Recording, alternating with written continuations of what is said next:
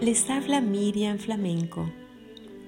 ¿Será que pierdes la paciencia con algunas personas porque piensa que no las puedes tolerar? La palabra de Dios nos dice en Lucas 6, 28 y 29.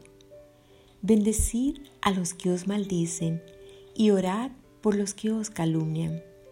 Al que te hiere en una mejilla, preséntale también la otra, y al que te quite la capa, ni aun la túnica le niegues.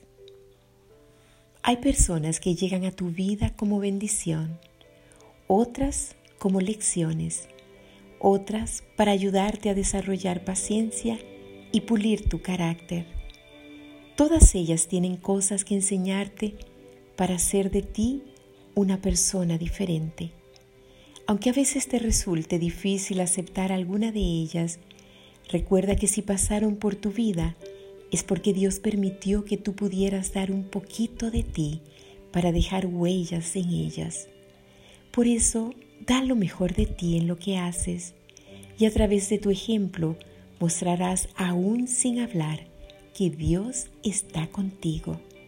Muchos necesitan ver la diferencia, que tú lo seas hoy para alguien. Haz la diferencia.